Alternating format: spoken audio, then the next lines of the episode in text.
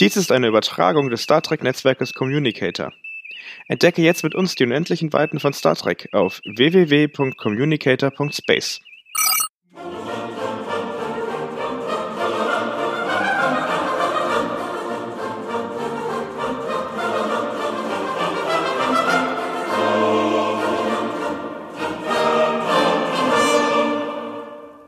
Hallo und herzlich willkommen, liebe Hörerinnen und Hörer hier im Communicator. Mein Name ist Yannick und ich bin heute mal wieder nicht alleine, sondern gemeinsam hier mit dem Gregor und mit dem Christopher. Wie geht's euch? Sehr gut. Wenn es nicht um die Folge gehen würde, aber sonst sehr gut. Christopher, genau. wie sieht's bei dir aus? Würde ich genauso unterschreiben. Ne? Es geht auf Weihnachten zu. Das Schlimmste haben wir, glaube ich, jetzt hinter uns. Und jetzt können die Feiertage kommen, ne? Alle Weihnachtsgeschenke schon gekauft? Äh, heute sogar zur Post gebracht. Ui. Ach, sehr gut. Und Gregor, du auch schon alles zur Post gebracht? Ja, ist alles vor, ist alles rechtzeitig bestellt worden, alles gut. das Best kann kommen. Sehr schön. Ja, wir nehmen ja gerade hier die letzte Sendung vor Weihnachten auf. Wir hören uns ja erst nach Weihnachten wieder, aber das wollten wir noch besprechen hier. Ähm, vor, vor Weihnachten. Ansonsten wäre da die nächste Aufnahme nämlich auf den 23. gefallen, aber ich glaube, da haben wir alle so ein bisschen was was anderes vor. Hm, bevor wir in die Folge reingehen, einmal ganz kurz würde ich gerne wissen, Gregor, was war denn dein Eindruck, was war deine erste Reaktion, als die Folge zu Ende war? Ähm, super, gleich kann ich Mandalorian gucken. und hab mich darauf gefreut und dachte, Mensch, macht hin. Und bei dir, Christopher? Ähm, ja, so ähnlich. Also ich habe nicht zuerst an Mandalorian gedacht, ich habe nur gedacht, oh mein Gott, den beiden will man jetzt auch noch eine eigene Serie in die Hand drücken. Das kann ja heiter werden. Oh je. Ja, ich war vor Rührung, ähm, konnte ich mich kaum zurückhalten. Ich fand es grandios, toll. Ähm, ich glaube, wir können einen starten in diese, in diese Folge und ich freue mich ganz besonders, dass wir jetzt über diese ganz besondere Folge sprechen können.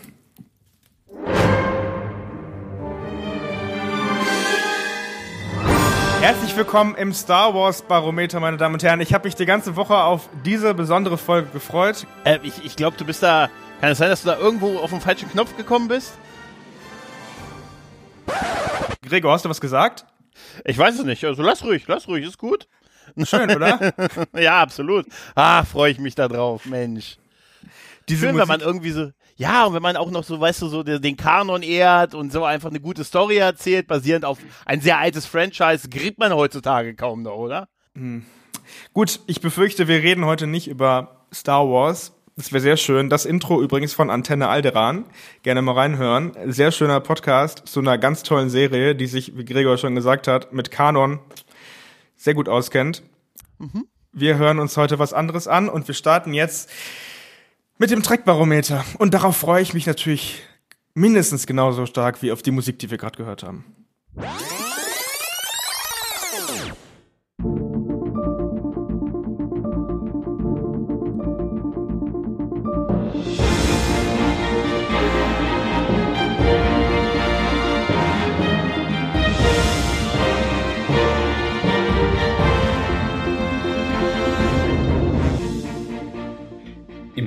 Spiegeluniversum versucht Imperatorin Giorgio die Loyalität von Michael Burnham zurückzugewinnen, ohne die eigene Machtposition zu gefährden.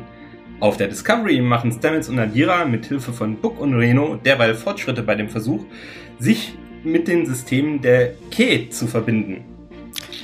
Hallo und herzlich willkommen zum Trek-Barometer zur dritten Staffel und zehnten Episode von Star Trek Discovery. Wir reden heute über Terra Firma Teil 2 und wie sie euch gefallen hat.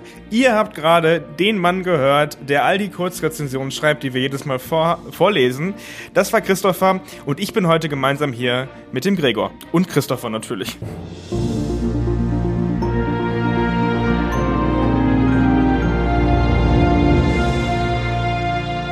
So, ihr beiden, wir sprechen jetzt über die tatsächliche letzte Folge Star Trek Discovery und ähm, wir haben ja gerade schon so ein bisschen angesprochen, beziehungsweise wir haben, glaube ich, ein ganz gutes Statement damit gesetzt, dass wir mit Mandalorian anfangen wollten.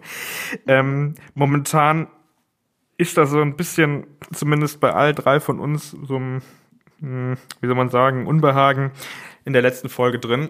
Ich glaube, wir können offen mit unseren Hörerinnen und Hörern umgehen. Das war jetzt nicht so unsere Lieblingsfolge, richtig? Nee, das absolut nicht. Also für mich war es ehrlich gesagt das Lowlight dieser Staffel bisher. Hm. Christopher, wie sieht's denn bei dir aus? Du hast dir die Rezension auch geschrieben. Ähm, hol uns doch mal ganz kurz mit deiner Meinung ab, damit auch unsere Hörer wissen, in welche Richtung das von unserer Seite aus heute geht. Also ähm, abschließend habe ich mich zu zwei von sechs Sternen durchgerungen und das im Wesentlichen deswegen, deshalb, weil, naja, die können halt schon Kulissen bauen und Kostüme stricken und die Spezialeffekte sind auch nicht unter aller Sau und sie können auch die Kamera gerade halten, aber all das, was nicht handwerklich ist, war schon zum Abgewöhnen. Ähm, ja, und ich würde mich da Gregors Einschätzung ähm, anschließen. Es ist es ist sowohl Tiefpunkt dieser Staffel als auch blöderweise die Erfüllung aller meiner schlimmen Befürchtungen, die ich die Woche davor geäußert hatte, äh, wo ich ganz verschwurbelt das andeuten musste, weil meine Rezensionen sind ja immer die spoilerfreien. Das mhm. sehr, sehr schwierig, aber als ich wusste, es geht ins Spiegeluniversum und es zentriert sich komplett auf Jojo, da hatte ich schon die Befürchtung, okay, ähm, hier wird jetzt gerade plötzlich der Charakter irgendwie mit dem Presslufthammer umgestrickt und irgendwie noch mit Gewalt auf sympathisch gezogen, damit man da das Spin-off ab auskoppeln kann. Ähm, und ähm, ja, ansonsten hat die Folge auch viele interessante Parallelen zu dem Finale von Mandalorian, aber da kommen wir vielleicht noch zu ich, ich, ich, glaube auch, da kommen wir noch zu. Ja. Ähm, vielen Dank übrigens die ganzen Rezensionen von dir, das sage ich jedes Mal, kann man auch nachlesen auf trackzone.de. Ähm, du wirst jetzt gerade vorgelesen, das ist quasi so ein, eine kleine Premiere bei uns. Ähm, starten wir aber direkt in das eigentliche Thema, denn wie in jeder Woche haben wir euch liebe Hörerinnen und Hörer, nach eurer Meinung zu dieser Folge gefragt und wir haben jetzt gerade gesagt, wie wir sie finden, aber das spielt jetzt mehr oder weniger nicht so eine große Rolle wie eure Meinung. Äh, schauen wir mal, vielleicht deckt sich das ja doch, aber wir gehen da mal ganz objektiv rein äh, und schauen uns die quantitativen Fragen an. Das sind genau die Fragen, die ihr mit den Sternen beantworten konntet. Und ähm, ja, es deckt sich. Also bevor ich jetzt hier große irgendwie was aufmache. also ich habe, äh, ich, wir haben ja immer so ein, so ein, so ein ähm, Patch vor uns, so eine Übersicht, ähm, wie ihr bewertet habt. Und normalerweise ist das da schön grün. Die gut bewerteten Fragen sind so ganz grün markiert, die schlecht bewerteten sind so leicht rot markiert. Ähm, ja, das meiste, was ich gerade vor mir habe, ist eigentlich rot. Und wir beginnen ja immer mit den äh, schlecht bewertetsten Kategorien. Und die liegen beide bei so 2,1, 2,2 Sternen. Der Humor und der intellektuelle Anspruch ist beides mit knapp 36 bis 38 Prozent bewertet. Christopher, war das für dich absehbar nach der Folge? Ähm, Finde ich total okay. Also absichtlich humorvoll und halbwegs gelungen ist ja, wenn ich das richtig rekapituliere, ausschließlich die Szene so letztes Drittel, glaube ich, im Maschinenraum von Discovery, äh, wo wir Gott sei Dank ähm, Tig Notaro wiedersehen als Denise Reno. Ähm, mhm. Das ist ganz tatsächlich ganz gelungen, ist vielleicht sogar das Highlight der Folge. Ja, ähm, und der Rest, der, der Rest ist, ähm, da ist halt die Frage, ne, was gilt als Humor? Ist es auch der unfreiwillige Humor? Äh, dem man zwischendurch, äh, dem man zwischendurch begegnet, hm, keine Ahnung. Also ich glaube, die die Einschätzung der äh, der Zuschauer, die kann ich da voll mitgehen. Gregor, was meinst du dazu? Ja, im Spiegeluniversum gibt's offensichtlich nicht viel zu lachen halt, ne? Und ganz ehrlich, das ist ja auch jetzt nicht schlimm, wenn man das mal nicht hat, ne? Wenn es einfach ne, eine sehr ernste Folge ist. Äh, eine Pale Moonlight wird auch nicht gerade einen Humor-Oscar bekommen. Also das finde ich jetzt noch nicht mal. Aber da müsste der intellektuelle Anspruch halt, ne? ja hoch sein. Da ne? müsste der intellektuelle Anspruch hoch sein, dass der auch tatsächlich äh, mit 2,18 von 6 ist natürlich, hm. Das ist natürlich echt ein bisschen bedenklich und dürfte auch der schlechteste Wert sein, den wir bei der äh, Frage hatten, oder? Du, ich glaube, wir, wir werden diese Folge garnieren mit den schlechtesten Werten, die mhm. wir in der mhm. dritten Staffel hatten. Äh, gehen wir mal in ein paar andere Kategorien, die sind alle so um die 50 Prozent bewertet. Das heißt, knapp drei Sterne, manche sogar bei 2,9. Handlung der Einzelepisode, Stringenz des Staffel- und serienübergreifenden Handlungsstrangs, Stringenz des Kanons, die Charakterentwicklung, äh, Spannung an sich und der Ausgang, also die Frage, wie hat dir die, der Ausgang der Geschichte im Spiegeluniversum gefallen, die kommen alle nicht über 50 Prozent drüber. Das ist schon. Das ist krass. Krass. Das ist wirklich mhm. echt krass. Dafür, dass es so der abschließende Teil von einer Figur ist und von, von einem Zweiteiler. Meistens ist ja der zweite Teil schwächer als der erste. Das hat uns Star Trek gelehrt. Oft ist es so, aber das ist schon, sehr krass, finde ich, weil es so durchgängig ist, ne, so überhaupt. Es ist, es fühlt sich aber auch irgendwie genauso an, wie ich es empfinde bei dieser Folge. Mhm.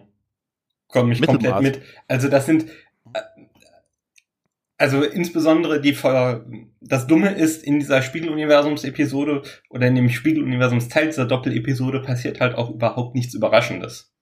Na, also mhm. wir wissen, äh, also das ist ja vielleicht auch nochmal, um da diesen intellekten Anspruch zu garnieren, das kommt jetzt nicht genau in diesem Zweiteiler vor, sondern das erzählt äh, Kovic, äh, ich weiß gar nicht, in der vierten, fünften Folge, wenn die das Sternflottenhauptquartier erreichen, sie brechen ja die äh, Intriganz im Spiegeluniversum auf einen nenne ich es mal, äh, eine genetische Eigenart runter. Also das ist eigentlich eine ziemlich rassistische Vorstellung sogar. Ne? Alle Terraner mhm. sind quasi genetisch böse auf die Welt gekommen, aber diese, dieser Zweiteiler betoniert das quasi. Ne? Wenn ich mit dem Mindset da reingehe, weiß ich halt, es ist gar, also das einzige Spannungselement ist eigentlich, in welcher Reihenfolge sich die Leute gegenseitig verraten und mit dem Messer in den Rücken stechen.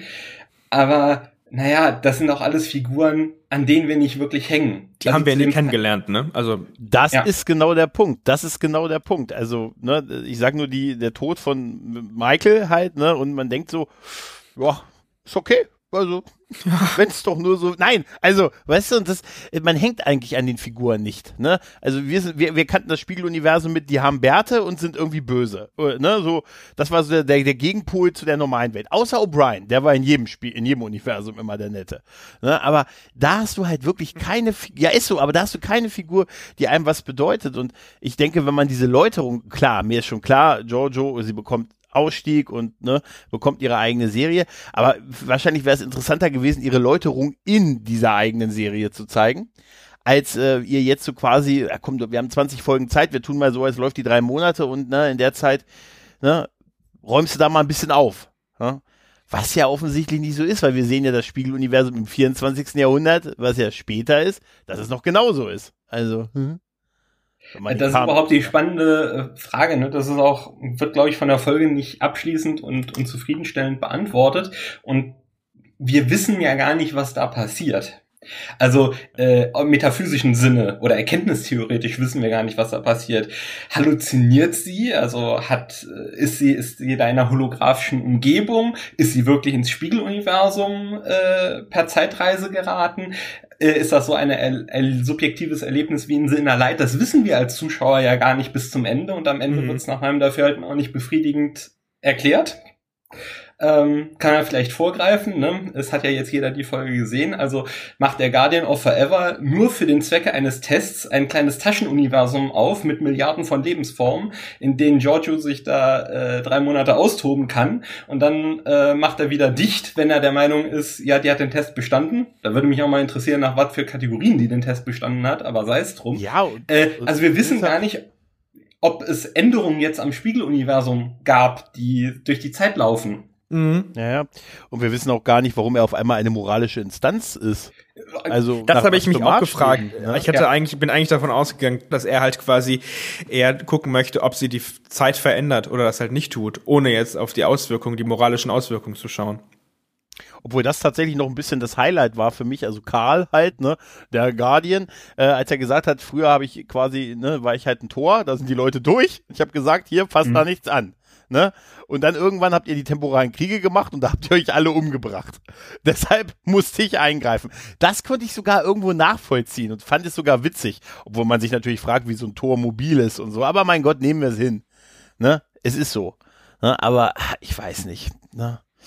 Mhm. Also da kommt, glaube ich, auch der Intellekt, ja, also das ist, glaube ich, die, der Punkt davor, ne, wo der Intellektuanspruch ins Schwimmen kommt. Das eine ist Karl. Ne, warum ist der Guardian of Forever äh, plötzlich eine moralische Instanz? Das würde viel, viel besser noch zu Q passen. Also, dass er sich zumindest rausnimmt. Zur Charakterisierung in, in, in TOS und TAS passt es überhaupt nicht. Da ist es dem Guardian A fällt er sich da total neutral zu, also auch nachdem da beinahe Hitler an die Macht gekommen ist und die Sternenflotte mhm. ausgelöscht hat, also nie in Existenz gekommen ist und das nur mit Mühe und Not wieder geflickt wurde, sagt er, ja, kein, macht euch keinen Stress, ihr könnt noch mehr dieser Veranstaltung dieser Art fahren. Mhm. Äh, und er hat auch noch explizit, also Kirk challenged ihn ja so ein bisschen, ne? Kannst du uns nicht mal äh, die Zeit mal ein bisschen verlangsamt darstellen? Und sagt er, nö, ist nicht, ich bin so programmiert, ich kann nicht anders.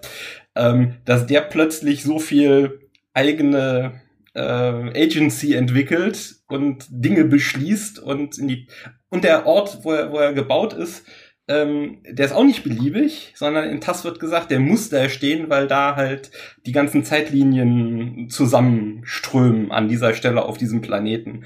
Also das ist alles so meh. Aber der, der eigentliche Punkt, auf den ich raus wollte, ähm, ist halt diese, dieser, dieser moralische Anstrich. Also die Folge oder die Schreiberinnen und Schreiber der Folge erlauben es halt, die ganze moralische äh, Komplexität von Giorgio quasi durch ein Urteil vom Guardian abzuwickeln.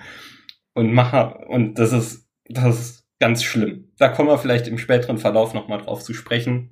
Das ist so der Punkt, der mir am wenigsten gefallen hat. Weil was unsere Hauptcharaktere sonst ablassen über Giorgio in dieser Folge, ist eine Riesenkatastrophe. Mhm, mhm. Mhm. Stimme ich zu. Übrigens, ähm, das ist die dritte bestbewertetste Frage. Wie hat dir die Erklärung gefallen, wer Karl ist? Ähm, mit 54 Prozent, also 3,28 Sternen. Und ich will ganz kurz festhalten von sechs. Also ich glaube, wir hatten das noch nie, dass die eine der bestbewertetsten Fragen so schlecht bewertet ist. Aber trotzdem ist es, äh, ist es hier, ist es offensichtlich unbefriedigend, aber es ist befriedigender als der Rest der Folge. ähm, weil, weil man es ja im Prinzip in der vorigen Folge ja alle schon gewusst haben, weil überall diese Bilder rumgegangen sind, dass diese Zeitung halt auf ja. der Folge ist, ne? Und ja, ja. dadurch wussten es die meisten ja irgendwie schon, ne? Ja, aber also trotzdem ich möchte auch niemandem seinen Spaß nehmen. Also wenn, nee. jemand, der, wenn, wenn das jemandem was gegeben hat, dass sich das als der Guardian entpuppt hat, dann Power to you. Ne? Ihr sollt Spaß bei Unterhaltungsserien haben. Also alles andere wäre schlimm.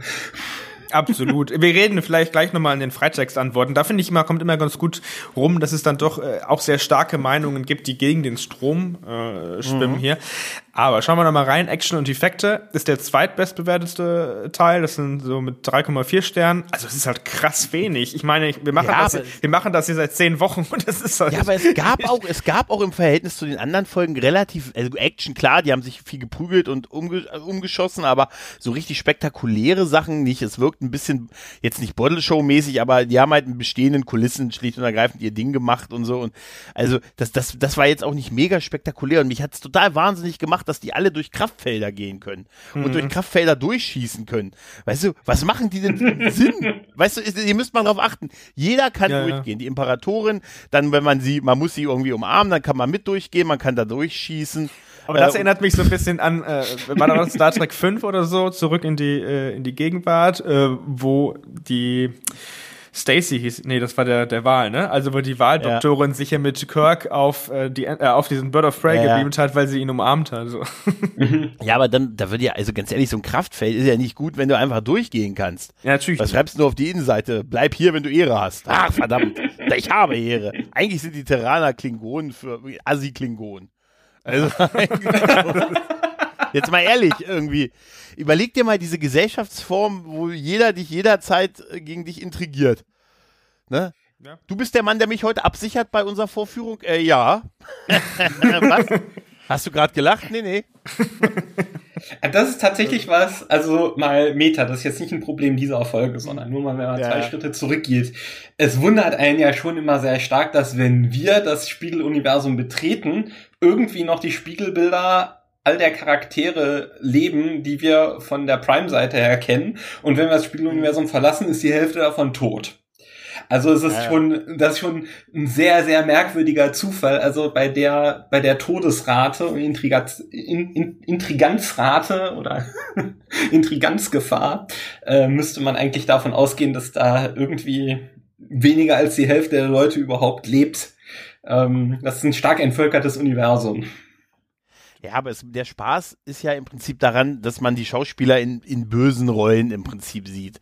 Ne? Und dass man, das ist ja im Prinzip der Spaß an diesem Spiegeluniversum. Früher mhm. haben sie Bärte getragen, damit waren sie der Böse. Das macht man jetzt halt nicht mehr jetzt, aber es dass man sagt, ey, die, die, die können mal coole Bösewichter spielen. Das funktioniert, wenn du aber eine Beziehung zu den Figuren hast und die dann auch ein bisschen was machen dürfen. Und so, und das, äh, können sie halt nicht in der Serie, außer Ausnahmen von drei Sprechrollen halt. Ja. ja? So, und jetzt möchte ich ganz kurz bitte zur bestbewertetsten Frage kommen. Mhm. Die ist auch schon wieder, also so schlecht bewertet, dass sie in anderen Folgen hinten runtergefallen wäre mit 3,8 Sternen. Aber alleine, dass gesagt wird, dass die, also am besten bewertet wird hier, dass Giorgio in dieser Staffel oder in dieser Serie nicht mehr auftauchen wird. Das ist das, was die Leute am besten finden, offensichtlich in dieser Folge, mit 64 Prozent. Wie hat euch das denn gefallen, dass ihr gesehen habt, okay, die kommt nicht mehr vor? Ähm, zweischneidige Antwort. Ja, ich war froh, dass es dann vorbei war. Also äh, ich die Folge oder der Charakter? Beides. Nur das Doofe ist, du weißt ja, ist es das Sprungbrett für eine Spin-off-Serie. Ähm, also ähm, Giorgio war diese Staffel über äh, viel besser und interessanter, also Spiegel Giorgio viel besser und interessanter als in der Staffel davor ähm, als sie anfingen, ne, diese Blackouts, diese Blackouts zu bekommen und das noch alles offen war, was das denn jetzt bedeuten würde. Die mhm. Auflösung finde ich, finde ich maßlos unbefriedigend, weil man quasi eine, eine Krankheit nur für den Zweck aus dem Hut gezaubert hat, um sie dann durch den Guardian of Forever wieder in die Vergangenheit entsorgen zu können. Das ist also tot rein funktional. Das hat also, war nicht im Charakter angelegt oder hat auch nach meinem Dafürhalten trotz dieses Zweiteilers nichts mit dem Charakter gemacht. In dem Sinne ähm, hatte ich das äh, Good Riddance, aber das Elend geht ja, das Elend wird ja weitergehen. Es war im Prinzip unnötig, diese Figur äh, mit durch, äh, mit durch das Wurmloch in die, in die Zukunft zu schleppen, im Prinzip. Das hätte man sich komplett sparen ja. können. Genau. Obwohl sie da wirklich besser reingepasst hat, tatsächlich von ihrer Art her, ne? Sie sagt es ja sogar, ne? Diese Welt ist terranischer als mhm. du denkst halt, ne? Also einerseits genau. hat sie sogar besser rein, aber sie haben wenig mit ihr gemacht halt. Ne? Also ich bin ja. auch der Meinung, die, die, die hatte da einen, die Möglichkeit quasi ein Blank Slate zu haben und eben nicht nur quasi als ja äh, Ex-Nazi äh, mhm. quasi da in der äh, die die ganz dreckige die ganz dreckige Wäsche der Föderation zu waschen, äh, was ja die Rolle in der zweiten Staffel war. Das fand ich tatsächlich gut und das hätte das Potenzial gegeben und da dachte ich, da sieht man die ersten Anzeichen dafür, dass sie tatsächlich sich als Charakter rausentwickelt. Aber das fällt in diesem Zweiteiler alles in sich zusammen, nach meinem Verständnis und meiner Lesart. Und sie wird halt, das ist nach meinem Dafürhalten mechanisch gedacht wir müssen diese Figur von A nach B bringen, weil wir ansonsten diese Serie nicht starten können. Und da muss man halt unterscheiden. Das eine ist halt Michelle Joe, die jede Art von Huldigung verehrt hat. Und das andere ist halt die Figur Giorgio. Und das ist halt so doofes, klingt nun mal Space Hitler. mhm. Ja. Ich glaube, dass das Ganze spiegelt sich in den Gesamteindruck wieder. Es ist, ähm, ich habe vor zwei Folgen gesagt, die, äh, also die achte Folge war mit äh, 3,17 Sternen, also sprich 52,8 Prozent Wertung, die schlechteste Folge dieser Staffel. Ich äh, kann mich jetzt aktualisieren und sagen, mit 2,85 von 6 Sternen, das sind 47,5 Prozent, ist die zehnte Folge der dritten Staffel die bisher am schlechtesten bewertete Folge die wir haben. Mhm. Und das ist schon, schon spannend, dass das so spät, sag ich mal, in dieser Staffel, wir haben ja noch drei, Staff äh, drei Folgen vor uns, also nur noch drei Folgen. Deswegen schauen wir jetzt doch mal gemeinsam in eure Textantworten rein. Das sind die qualitativen Antworten. Ähm, Gregor, was haben wir denn da zur ersten Frage? Wie lautet die? Die, ähm, wie hat dir die Darstellung im Spiegeluniversum gefallen?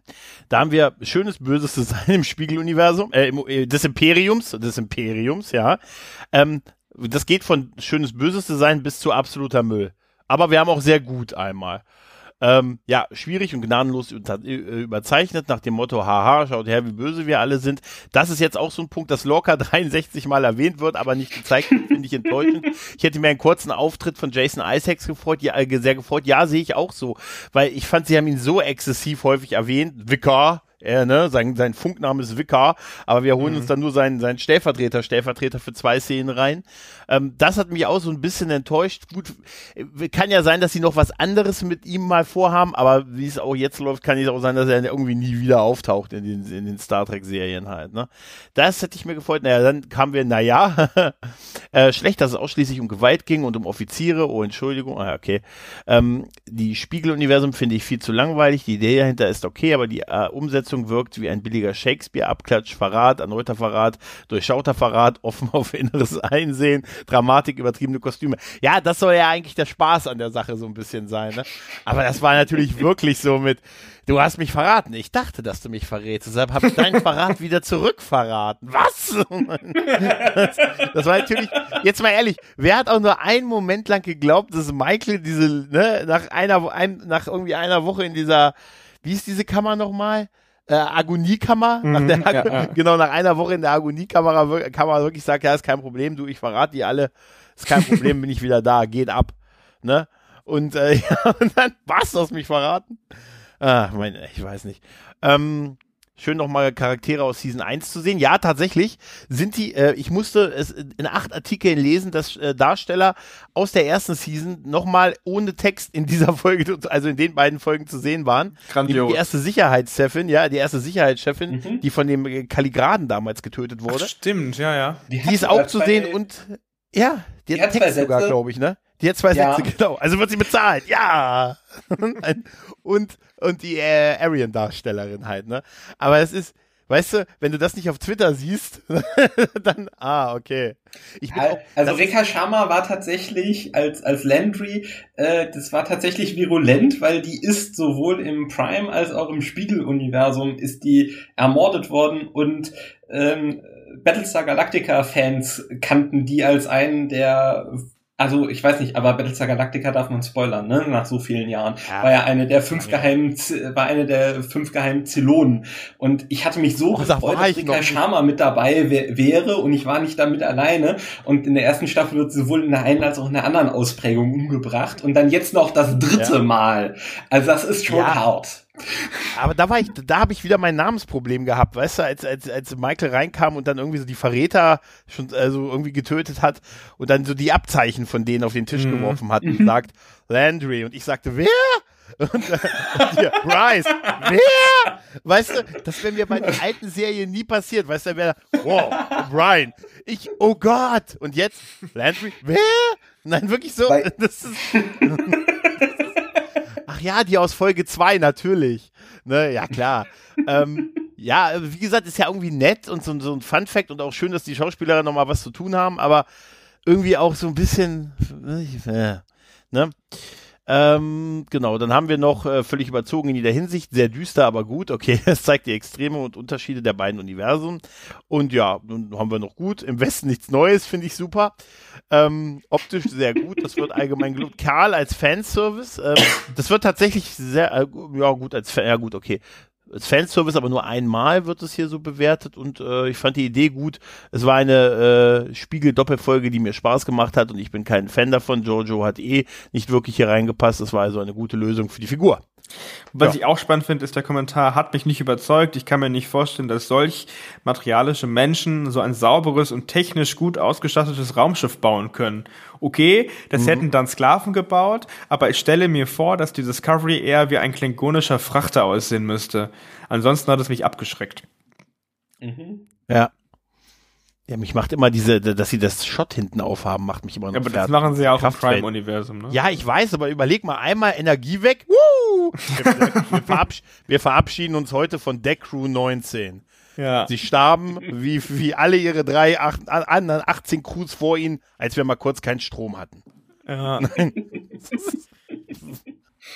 also so logisch halt. Ja, aber es ist schon ein bisschen, ja, es ist sehr gemischt, ne? Aber es wie spiegelt das auch auch, ja, eigentlich auch die Bewertung wirklich wieder. Ne? Naja, also äh, der Kommentar hier, so la la, das äh, spiegelt das tatsächlich, glaube ich, gut wieder. Ich glaube, hier ist jetzt kein, ähm, kein krass guter Kommentar für diese Spiegel-Universum-Starstellung dabei. Was ich, äh, was mich, was ich tatsächlich da noch ein bisschen vermisse, sind zwei Beobachtungen. Das eine ist, ich habe das Gefühl, dass man ähm, für die zeitliche Einordnung ein bisschen ähm, mehr die, ja, soll man sagen, die extravagante Kameraführung aus der ersten Staffel wieder reaktiviert hat. Also Stimmt. es gibt plötzlich oh. nach langer oh. Zeit wieder so eine Kamerafahrt quer durch alle Decks am Anfang. Äh, und ja. auch ansonsten hatte ich das Gefühl, die Kamera ist mehr in Bewegung, äh, was diese Staffel eher nicht so war. Das ging schon in der zweiten so langsam zurück, aber das war halt in der ersten war das extrem krass. Da hatte ich gedacht, ähm, ja, äh, das, das wirkt unterbewusst so ähnlich wie ähm, im ersten Teil der Folge gab es ja auch diese Spiegelung auf dem Eisplaneten parallel zu diesem Wüstenplaneten, auf dem ja, ja. Giorgio und da hatte ich so gedacht, das ist so, so niederschwellig, da wirklich fünf Sterne für, ähm, für die Regisseure und ähm, für die Inszenierung. Ähm, und das andere, ähm, da hat keiner ein Wort drüber verloren, ist der geänderte Vorspann. Der ja auch irgendwie zum Spiel ja, au, au, wie, au, wie, wie fandet ihr den denn? Furchtbar. Sie haben es, also für die, die es übersprungen haben. Ich habe es übersprungen. Die, ja, die meisten, sie haben, das ist echt geil, sie haben sie einfach blau gefärbt und umgedreht. Sie haben wirklich, sie haben jetzt einfach einen Blauton reingebracht und haben wirklich, also alle äh, Animationen, die du siehst, einfach auf den Kopf gestellt. Das, das ist alles. Also, das, ich, als ich das gesehen habe, ich habe erst noch, ich, man überspringt den ja heutzutage auf Netflix und so in der Regel immer. Ich habe danach einen Kumpel angeschrieben, gesagt, sag mal, ist das normal, dass das so der Vollspann ist? nee, nee, ist nur in dieser Folge. Und da verweise ich auf den grandiosen, äh, mhm. äh, das Intro in der, in der Enterprise, Archers Enterprise, äh, da wo sie extra diesen hier so, so militärisches Intro gemacht haben, so mit Kriegsszenen und so Marsch und so, ne? Da haben die sich Mühe gegeben und da einfach Blaustich und auf den Kopf gedreht.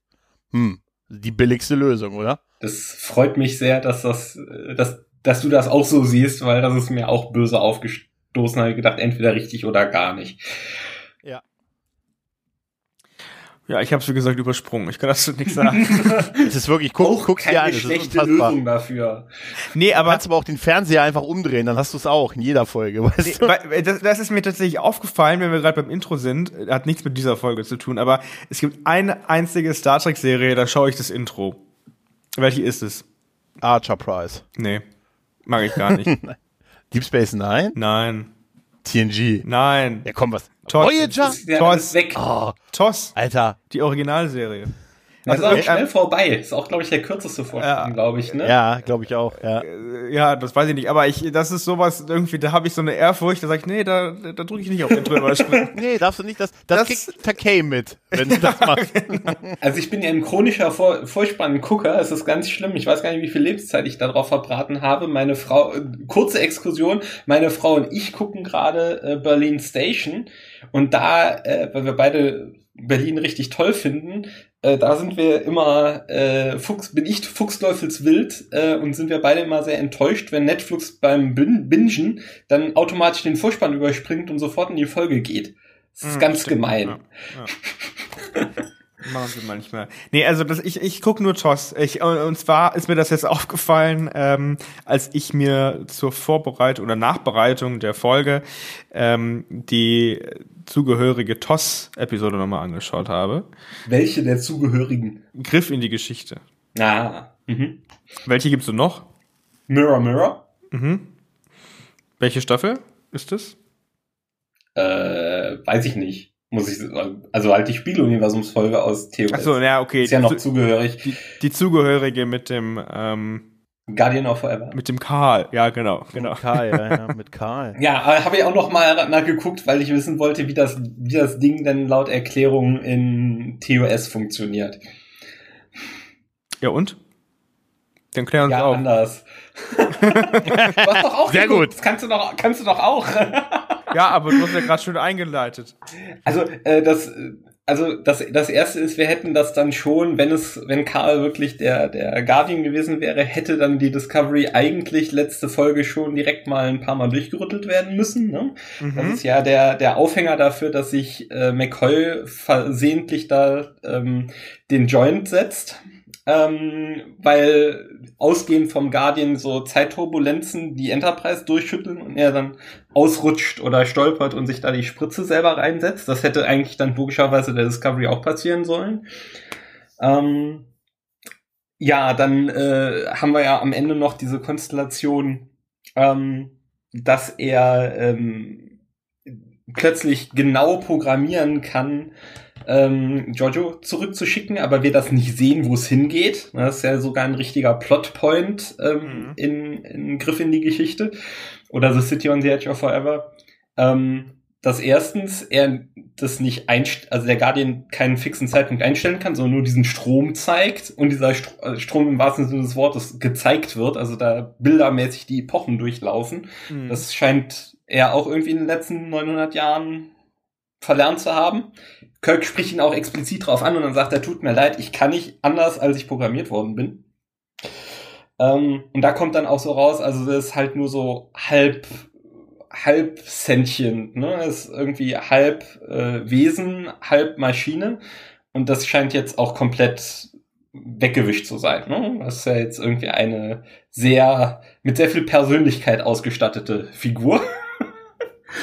ähm, ja, dann hatte ich das eben schon mal erwähnt. Es hat, zeigt, dass es gibt in, in ähm, The Animated Series, gibt's ja auch noch mal eine Folge, sogar die zweite, glaube ich, ist es, in der Spock noch mal nach ähm, sich selber retten muss quasi. Das weiß man nur am Anfang noch nicht. Und da wird am Anfang erwähnt, also dass das Portal genau da steht, wo es steht, weil das halt der Schnittpunkt aller Zeitlinien ist in allen Universen irgendwie. Oder in allen Zeitlinien, die es gibt, muss man da, gibt es diesen Planet und gibt es dieses Portal an dieser Stelle und deswegen funktioniert das Ding. Ähm, aber da ist halt auch die ganze Zeit immer nur von Zeitlinien die Rede und nie davon, dass man damit irgendwie andere Universen anzapft. Und das kann er ja jetzt offensichtlich auch. Er kann auch. Tausend Jahren viel gelernt. Er hat offenbar in tausend Jahren viel gelernt und sich sehr emanzipiert von seiner ursprünglichen Funktion und Darstellung. Ja, vielleicht ähm, Schulung gemacht oder so. Scheint so. Also da war gesagt, das Arbeitsamt von Talos 4 akt, äh, ma massiv. Äh, hat die Corona-Zeit sinnvoll genutzt. So nach, ja, hat er, so nach, scheint so. Also keine Ahnung. So nach 100.000 Jahren habe ich das Gefühl, alles erreicht zu haben in meinem Job. hat ein paar YouTube-Tutorials geguckt. ja, okay. ja. Ähm, Mir hat ein Zehnjähriger auf YouTube erzählt, wie man das heutzutage macht. Und das habe ich jetzt. Ja, ja, keine Ahnung. Vielleicht ist Q vorbeigekommen und hat ein paar Sicherungen ausgetauscht. Äh, den, aber es ist halt als als bis ist halt das Dumme, ne? Also als echte Reinkarnation oder Wiederkehr vom Guardian ähm, taugt er halt nicht so richtig, wenn man, also ich meine, die ganzen visuellen Änderungen sind geschenkt. Äh, bis auf halt die Dinge, die wieder plotrelevant sind. Ne? Da hat man im Prinzip wieder, ob der jetzt das Ziel zeigt oder nicht, ist im Prinzip so eine müßige Diskussion vielleicht wie mit den Stirnwülsten der Klingonen. Ne? Mhm. Es ist halt mal yeah. Plotpoint gewesen, jetzt ist es nicht, aber es ist modernere Zeit, deswegen muss es anders machen, bla. Der ganze Scheiß ist geschenkt. Der, der andere Kram, nur sagen, mh, hm, den kann, der wird halt geflissentlich nur deswegen ignoriert, weil man ansonsten diesen Wow-Reveal am Ende nicht hinbekommt. Ne, also alles, alles andere hat Karl nur deswegen gelernt, nicht weil das irgendwie charakterlich gegeben ist oder weil es dafür eine logische Erklärung gibt oder eine interessante Hintergrundgeschichte, sondern einfach nur damit die Schreiber äh, da den Luke Skywalker äh, ziehen können auf den letzten mhm. fünf Metern dieser Folge. Äh, hätten ähm, sich auch ganz einfach machen können und sagen können, hallo, ich bin Q. Die sagt, ja, ja, warum? Äh, gibt doch, wir wissen doch, dass mehr als ein, wir wissen noch mehr, dass es einen Q gibt. Klar, ich hätte sofort gefressen, dass es Q gibt. Ich hätte auch ein Met, äh, was ich noch, da hätten wir sich dann gefragt, was weiß, woher weiß das der Schiffscomputer? Ein Metreon wäre vielleicht eine nette Möglichkeit gewesen. Äh, der hätte die moralische, der hätte die moralische äh, Stimmt, Keule ja. schwingen dürfen. Das hat er nämlich auch in TOS gemacht. Der hätte die Realität manipulieren dürfen, hat er auch in TOS gemacht. Und der ist nicht so weit entrückt, als dass man jetzt nicht einer super advanceden 100 Jahr, 1000 Jahre alten Intelligenz nicht zutrauen könnte, dass die einen Ort im Universum weiß, wo die Meteoren vielleicht anzutreffen wären. Das hätte ich glatt geglaubt. Das wäre dann genauso ein, ein Griff in die Nostalgiekiste gewesen, aber, oder in den Kanon gewesen, aber es hätte nicht diesen nostalgischen Wow-Effekt gehabt. Und das ist der Grund, weswegen es wahrscheinlich der Guardian gewesen ist. Ja, das, das wird der Grund sein für den, für den Wow-Effekt, diesen Fanservice. Und ich glaube, dass die Macher mhm. einfach ähm, TOS näher stehen als, äh, als TNG oder den Nachfolgeserien und deshalb Q nicht relevant in dem Fall war. Weißt du? Mhm. Vielleicht hätte John Delancey auch keine Zeit, obwohl man da ja auch andere. Ah, nee, doch, der hat Zeit. John Delancey, ich habe gesehen, was seine Autogrammkarten, was seine Autogramme kosten, der wartet auf den Anruf. Glaub mir. Gucken wir uns mal an, was das persönliche Highlight dieser Folge war. Gregor, hast du da was? Ja, da haben wir tatsächlich gleich einen schwierigen Punkt zu Beginn. Die Nachrufe der Besatzung auf Philippa. Nicht Philippa, auf, ja. Schwierig, ne? Das Schwierigste an der ganzen Folge, fand ich, ehrlich gesagt. Ja, wo kommt das Dann auf einmal her, diese Emotionalität und diese Verbundenheit, Verbindung. Ich weiß nicht. Christopher, hast du da irgendeine Erklärung, wo das herkommt? Ja, weil, nee, überhaupt nicht. Ähm, okay, und das Punkt. ist halt, das ist, genau. ja, also, aber das ist halt, also bin ich, also, da dürft ihr gar nicht, ich habe ja jetzt eben lang genug geredet, ich würde mich sofort anschließen, dass das die sch schwierigste Stelle der ganzen Folge ist. Äh, vielleicht wollt ihr das ja noch mal ein bisschen aufblättern. Warum das für euch die schwierigste Stelle der Folge ist. Ja, das, also ich, ich fand ähm, der, also Michael scheint mit, äh, äh, dieses Ganze mit du bist meine Giorgio. Mhm. Ne, da fing schon so an, ne? Und dann, als sie ihr quasi noch gesagt hat, du übrigens der Captain-Stuhl, ne? Ich sehe dich da drauf. Das ist auch noch ein Thema. Ne? Das ist auch noch ein mhm. Thema. Aber dass sie sie dann plötzlich so extrem hypt, so sie ist so ach, mein Stern, mein Licht und meine Mutter, die ich, meine echte Mutter, die ich vor drei Wochen, drei Folgen auf eine Waage getroffen habe, na, das ist nicht so gut, die hat mir böse ins Wort geredet, aber Giorgio, die hat Leute umgebracht und hat, ich weiß, Paralleluniversum und so alles, aber nee, mit der bin ich irgendwie mehr cool und so und da gibt's jetzt so eine emotionale Bindung. Das war bei ihr vielleicht noch so ein bisschen verständlich, aber auch bei dem Rest, dieses totale Hypen ja. von allen Sprechrollen, die wir in der Crew hatten, hm, da war Reno auch wieder mal da, war Reno am besten, ne? Ich habe sie gemocht. Ne? Die, die, zynische Art von ihr. Das habe ich, Gott, habe ich das gemocht. Ne? Aber das ist, finde ich, auch super schwierig, wenn ich mich zum Beispiel daran erinnere, wie Neelix damals die Voyager verlassen hat. Du hast ja über sieben Staffeln irgendwie eine persönliche Bindung aufgebaut und du hast gesehen, die Charaktere bauen sich irgendwie eine persönliche Bindung auf und du als Zuschauer hast es halt auch geschafft. Äh, in dieser äh, Situation, ich weiß nicht, ich habe da zumindest in den gesamten vorherigen Episoden keine einzige persönliche Bindung irgendwie gesehen ähm, zwischen den Hauptcharakteren, die da, wie du gerade gesagt hast, die sich da verabschiedet haben und Giorgio selber. Genau. Ich habe tatsächlich, als Saru sich verabschiedet hat, er hat ja sowas gesagt, so ja, ich habe viel von ihm gelernt und äh, all das, ich habe das ehrlich gesagt eher als äh, ironischen Kommentar jetzt erstmal interpretiert, weil ich mich gefragt habe, okay, wo kommt es denn jetzt her? Also, da war ja nichts. Ja, weil es einfach die Verabschiedung schon war. Da wussten wir, ja. die kommt nicht mehr zurück im Prinzip in der Szene, obwohl es inhaltlich keinen Sinn gemacht hat an der Stelle. Ja, das ist es genau. Es gab keine Beziehung zwischen den anderen Figuren. Es wäre noch am realistischen gewesen, hätte Linus was gesagt. Weißt du? Stimmt. War sie ja. ja. Mit dem war sie ja offensichtlich, beamt sich rein, sagt, ich hab sie geliebt und beamt sich wieder raus, weißt du? Mit dem hat sie ja irgendwie, da war, nee, einfach nur so, einfach nur so eine ganz glockenhellen Stimme, aber das war irgendwie, bei dem Rest, ich meine, okay, Kalber, ich hab sie, hab sie gestern behandelt, das war wie, wie als hätte ich sie heute behandelt. Weißt du, also man hat diese Emotionalität. Ja, das ist, man das weiß ist halt nicht, absolut künstlich, ne? Ja, ja, genau. ja.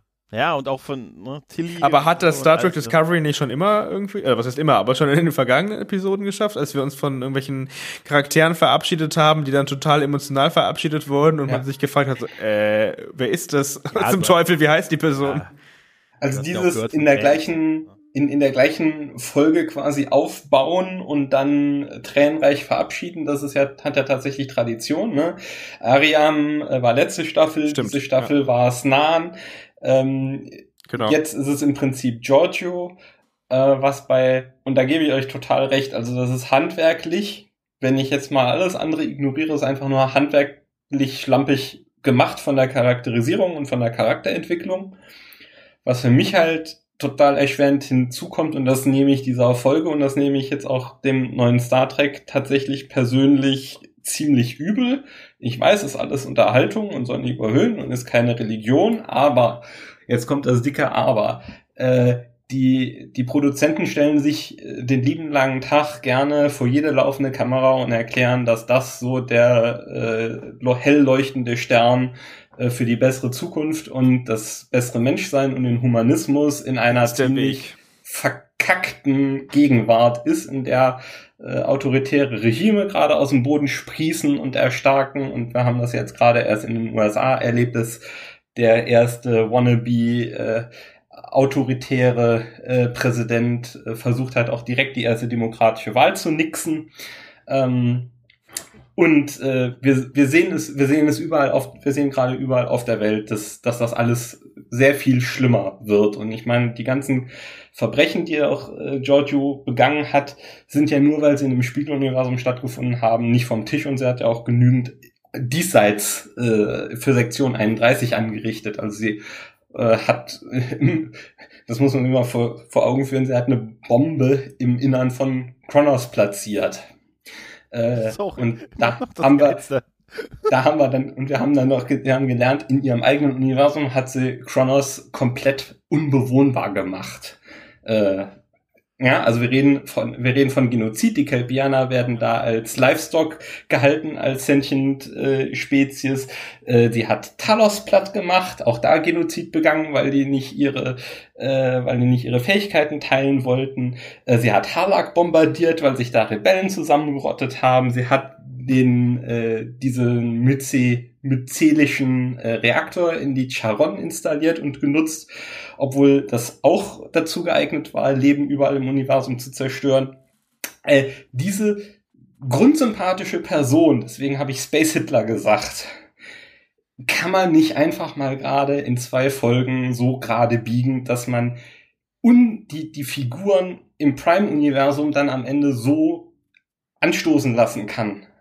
Also das, das Schlimme ist, in dieser, dieser Doppelfolge, in dieser, weiß ich nicht, Parallelrealitätstasche des Spiegeluniversums, die der Guardian aufgemacht hat, da kann ja keiner reingucken. Da haben wir als Zuschauer reingeguckt und dann muss man auch noch kritisch hinterfragen, ist das wirklich eine Läuterung oder hat sie einfach nur, ja, also ich, ne, die, meine beiden Lieblinge, Sauro und Michael, zu denen ich irgendwie mittlerweile eine persönliche Bindung aufgebaut habe, äh, die würde ich gerne retten, aber der Rest ist mir eigentlich scheißegal. Das sind nämlich über ein Dutzend Tode äh, in dieser Folge, nur auf ihre Rechnung gegangen. Aber se selbst wenn man das als Läuterung akzeptieren würde, äh, das weiß ja unsere Crew gar nicht von der Discovery. Die haben es nicht gesehen, ja. Die haben das nicht, gesehen, die haben ja. das nicht gesehen. Also was ist denn bitteschön, seitdem die gute Frau zurückgekommen ist, denn so sagenhaft Tolles passiert, um jetzt eine Sternflottencrew auf diese Frau anstoßen lassen zu können? Mhm. Wenn jetzt äh, Kodos der Henker, wenn Kodos der Henker oder mhm. äh, wenn wenn wenn wenn äh, Guldukat ins Gras gebissen hätte, wie, wie hätte, da, hätte sich, hätte da Kieran Nellis das Glas äh, gehoben und gesagt, ja, der sah in Leder schon richtig geil aus?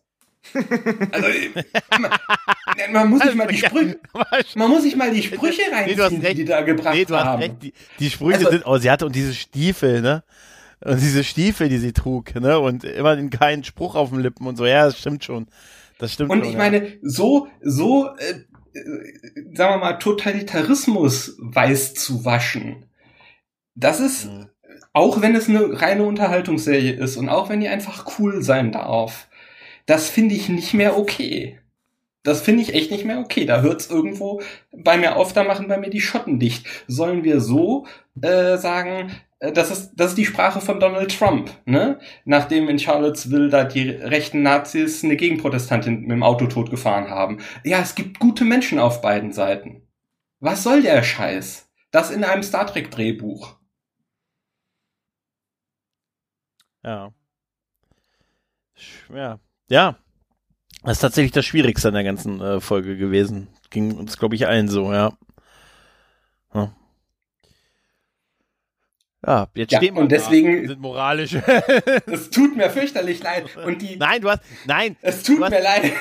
also nein, ich mag du hast, ein, nein, du hast. Ein, du, du hast ja, komplett recht. Rein. Hast, das, also je mehr ich drüber nachdenke, umso wütender werde ich jetzt. Nein, nein du, hast, du, hast, total recht. Nein, nein, du hast also, das, das, du hast ein paar Punkte auch, auch wirklich, du hast recht, sie wissen es ja gar nicht. Und, und die, die Läuterung kann man auch, die Läuterung kann man auch anders sehen, weil es einfach so, vielleicht hat sie wirklich nur ihre Lieblinge geschützt, weil anscheinend hatte sie sonst ja mit den Dingen auch nicht wirklich ein Problem.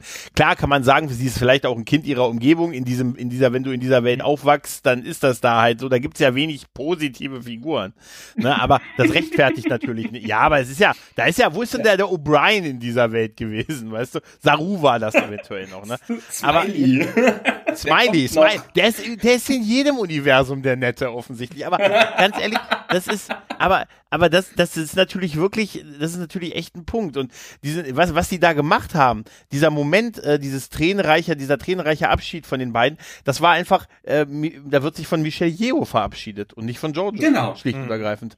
Das ist der Punkt. Und das und deshalb alle anderen auch total ne, rechtfertigt, ja. ja. Ja. Und die anderen haben gesagt, Mensch, die hat, jetzt habe ich ihren, Bryce, du kannst ihren, nein, kannst du nicht, du kannst nicht den, den äh, Van haben, du bleibst im Zelt. nein. Das wäre so nicht, Killy, du kriegst den Van. Also, nein, das war wirklich wie einfach ein Salut, ein, ein Salut von Michelle Yeo und, ähm, und nicht von Giorgio halt. Und inklusive dem Satz, denk dran, die Frau hat ab zukünftig bald eine Haupthandlung zu tragen. Ne, die hat hart genug. Ne? Ich meine, wir wissen ja auch nicht, wo sie hingegangen ist. Gut, das wird uns alles sicher in der Serie natürlich gezeigt, aber es ist alles so ein bisschen, hm, ja.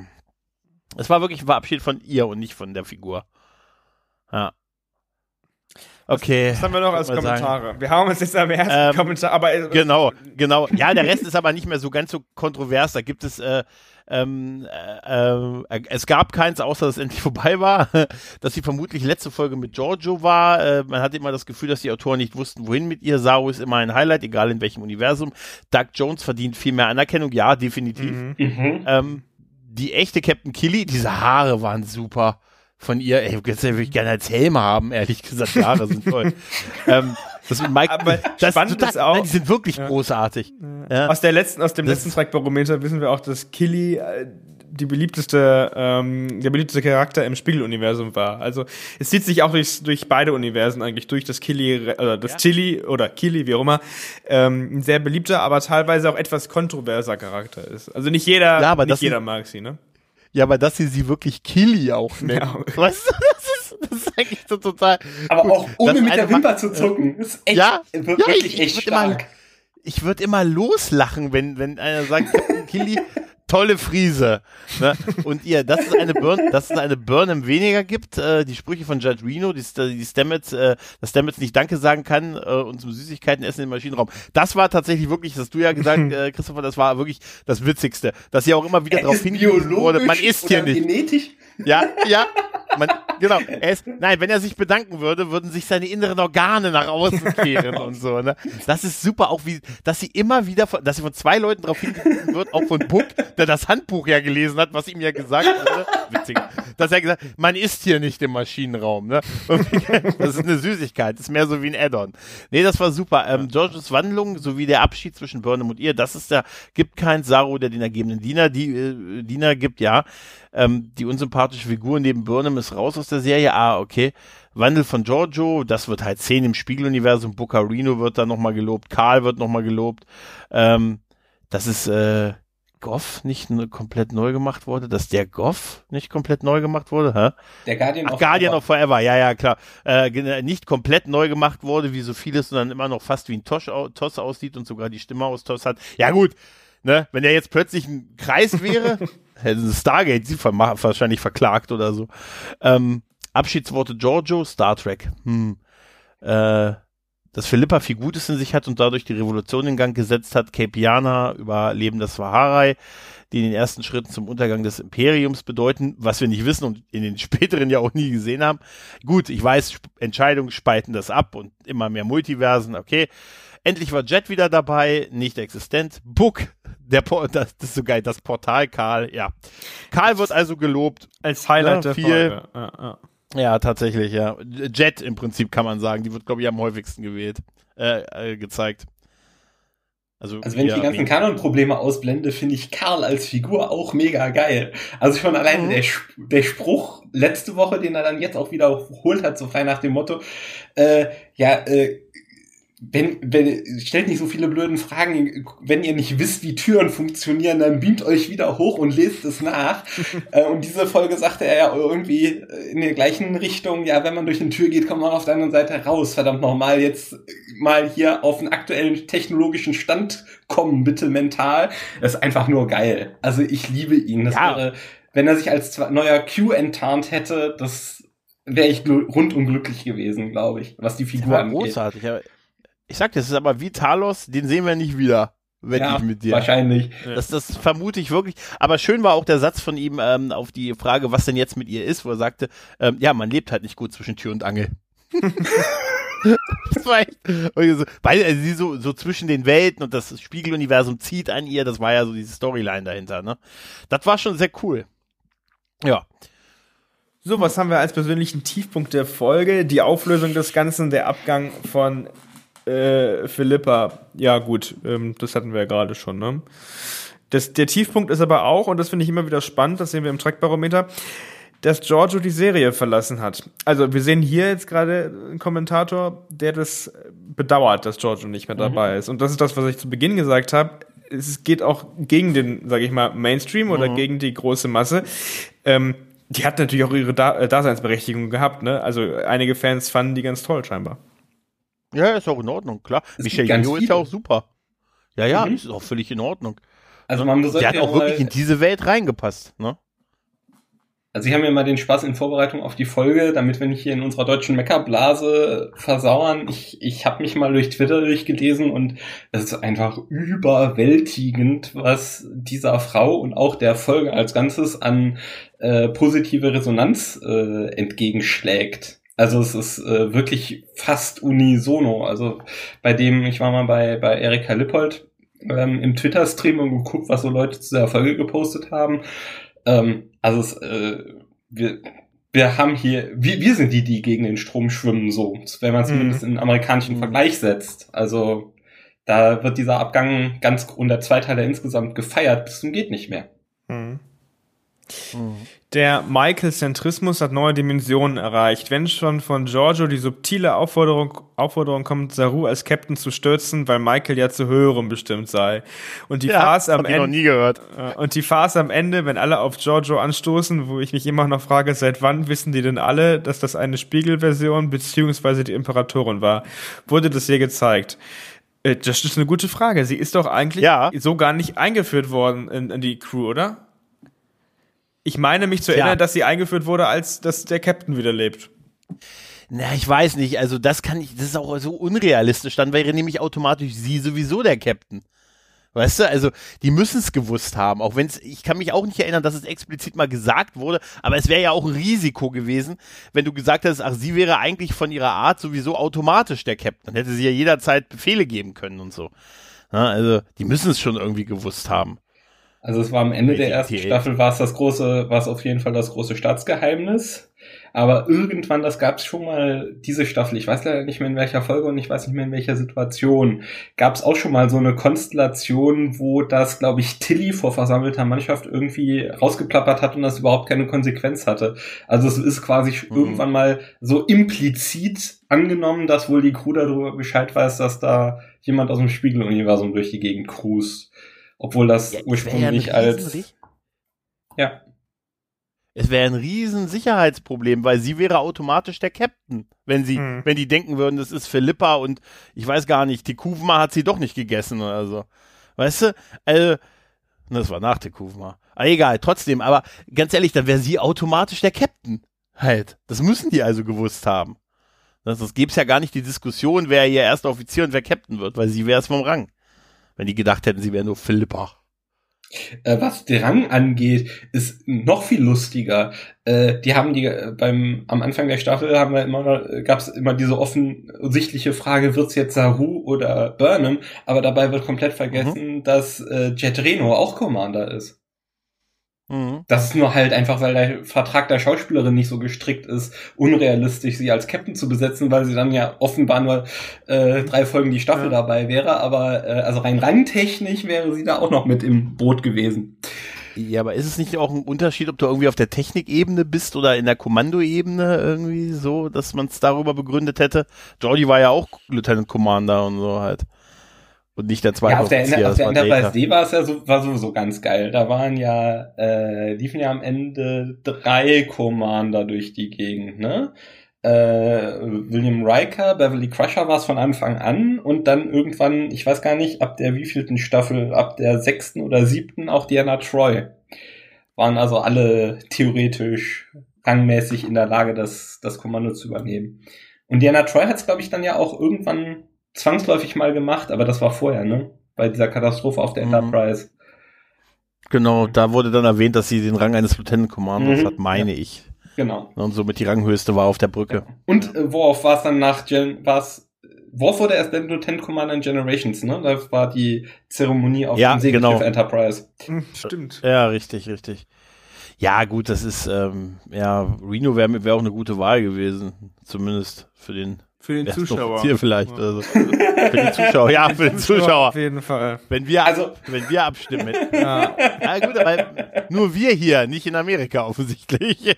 Obwohl doch, da wird sie sicher auch beliebt sein. Hm. Ja. Tja, ansonsten. Ja. Gregor, was haben wir noch? Hm. Bei, so, bei Sonstiges jetzt oder? Ich glaube, da nee, beim ist Tiefpunkt tatsächlich.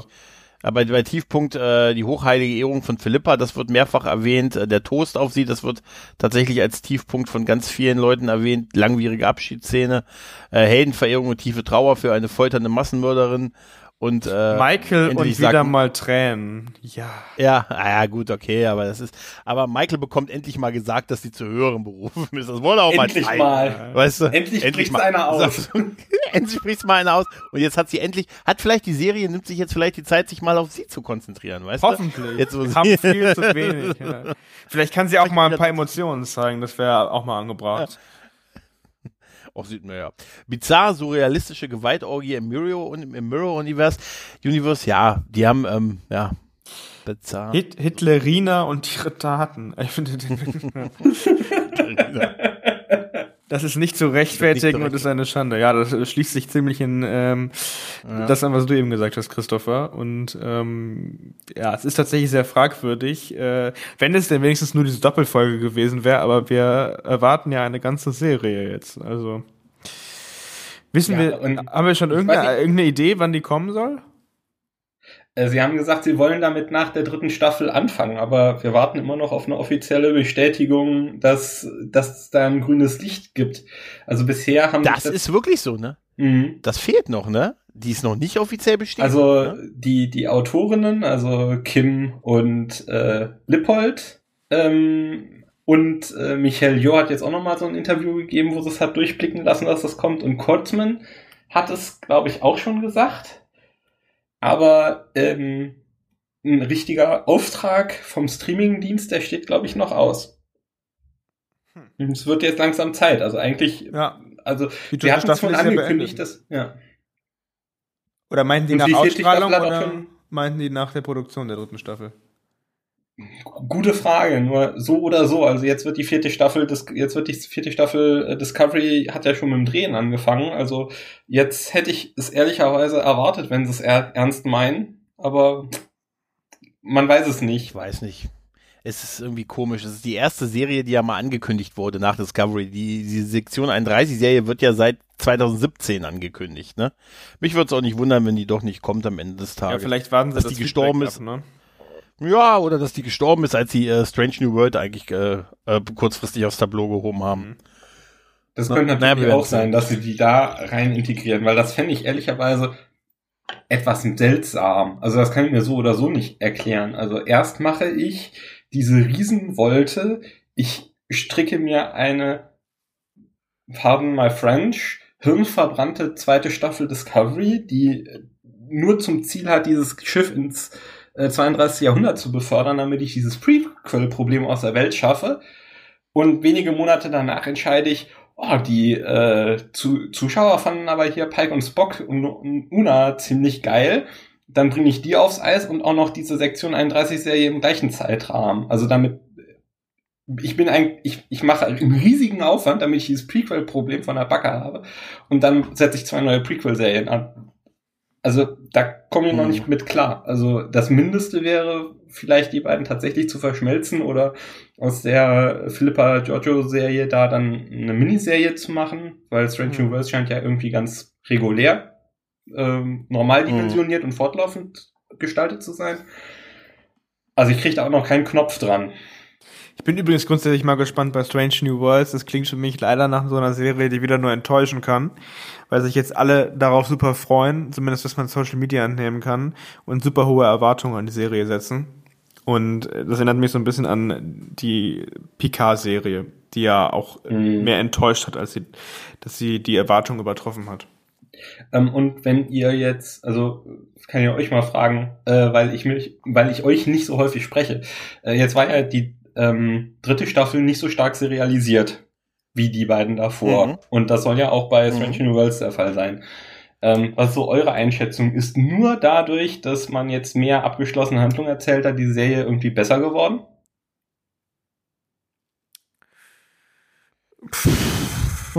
ist tatsächlich ein Punkt.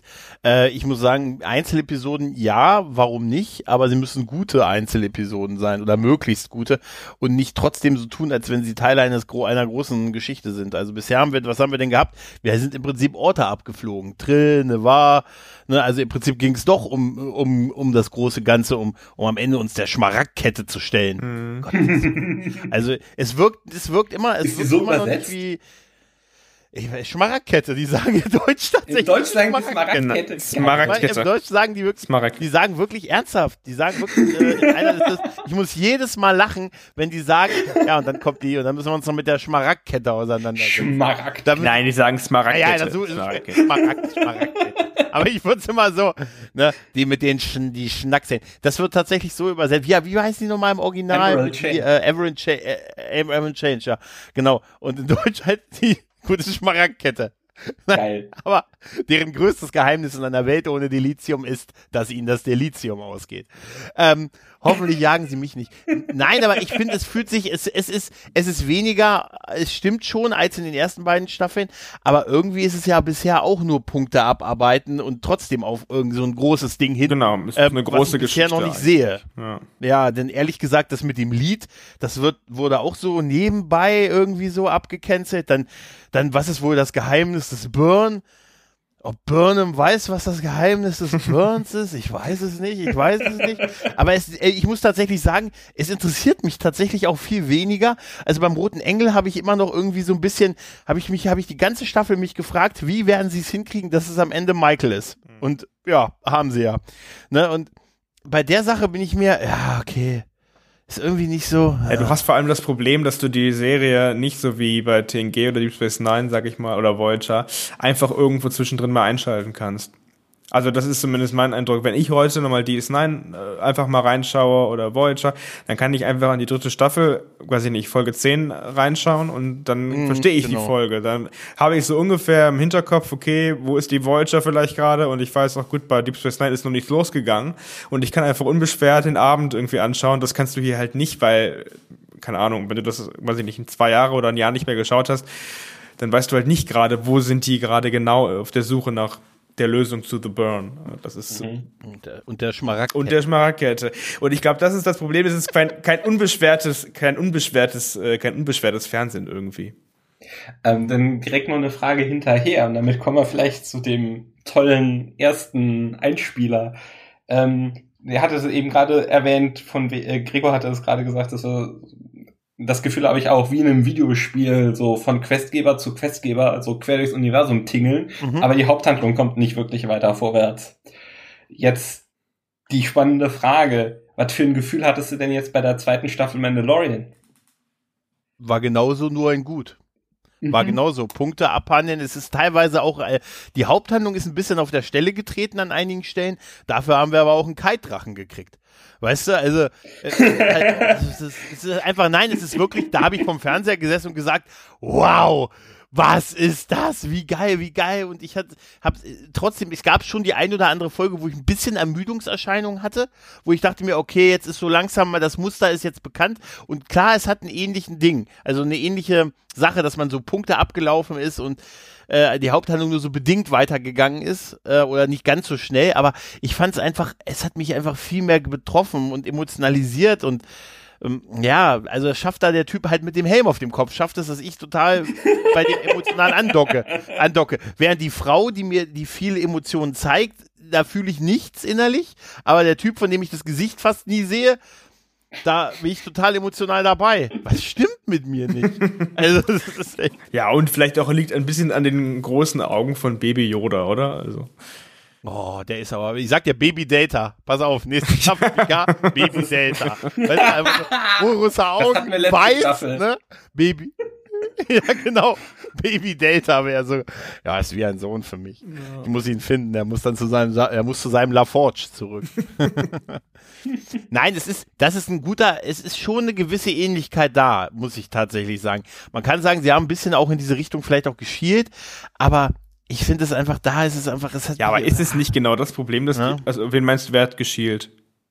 Ich glaube, das Star Trek ja, in die Richtung. Aber ist das nicht das Problem, hat. dass Star Trek irgendwie in alle Richtungen schielt und versucht irgendwo alles ein bisschen mhm. abzukupfern und sich nicht mal irgendwie ja, auf, auf, das, was sie haben. Ich meine, die haben großartige Serien, super tolle Filme in der Vergangenheit, dass sie sich einfach auf das quasi konzentrieren, was sie schon haben und darauf gut aufbauen. Aber gefühlt schauen die in alle Richtungen, nur nicht dahin, wo sie eigentlich hinschauen sollten. Ja, bin ich komplett dabei. Also das mhm. äh, schöner hätte ich es nicht sagen können.